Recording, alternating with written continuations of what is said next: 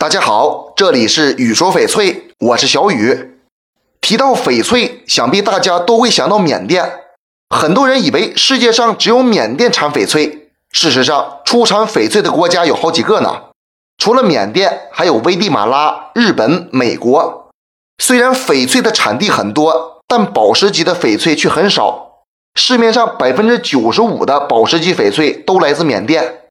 微料翡翠就是危地马拉出产的翡翠，地处南北美洲板块挤压的地理位置，与缅甸类似。目前已经发现大约十三个接近翡翠的矿点了。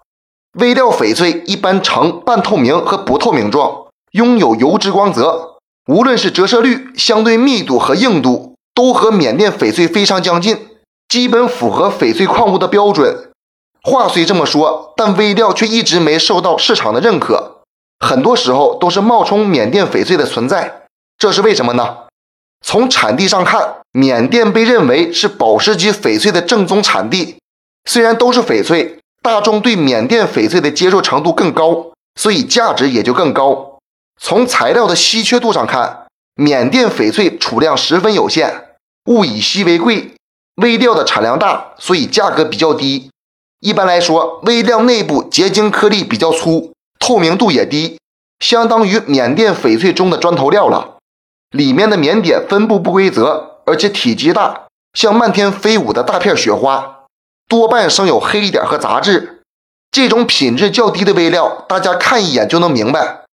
虽然缅甸翡翠和微料翡翠的主要成分都是绿辉石，但微料含铁量偏高。所以颜色看上去比较显蓝灰调子，长半生有黄色矿物。大家也不必对微料退避三舍，好的微料翡翠价格也很高，东西也很漂亮。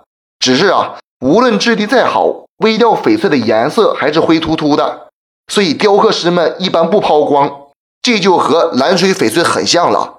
所以大家在购买时还是要注意区分二者，不要买错。这期节目就给大家讲到这里了。